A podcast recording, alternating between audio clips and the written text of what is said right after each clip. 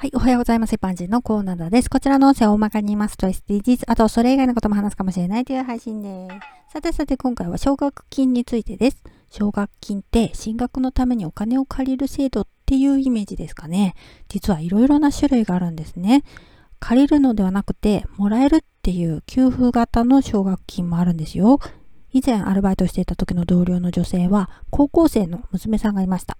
離婚して娘さんは父親と一緒に暮らすことになったそうです。娘さん本人の意思で進学先はあえて自分の学力レベルより低い学校を選んだっていうことでした。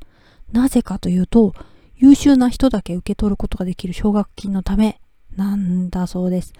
中学の時点で親のことを考えて学費がかからないような選択をしたなんてね、中身大人ですよね。私の中学時代なんて学力ないから無理だけど、そういうシステムというか制度があることすら知らなかったです。私は私立の高校に進んだんですが、それはあの過去配信も合わせてどうぞ。高1で仲良くなった同級生が実は学年トップで学校から奨学金を受け取ってるって教えてくれたんです。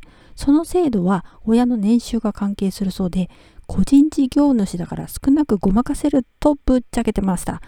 友人が学年トップっていうのもびっくりしましたけど、私は学力ないから最初から無理ですけど、入学する前にその情報を知らなかったからね。家庭の事情などで進学を諦める人いると思うんですけど、いろいろな制度があるっていう情報が欲しいよね。ではでは今回この辺で次回もお楽しみにまた聞いてくださいね。ではまた。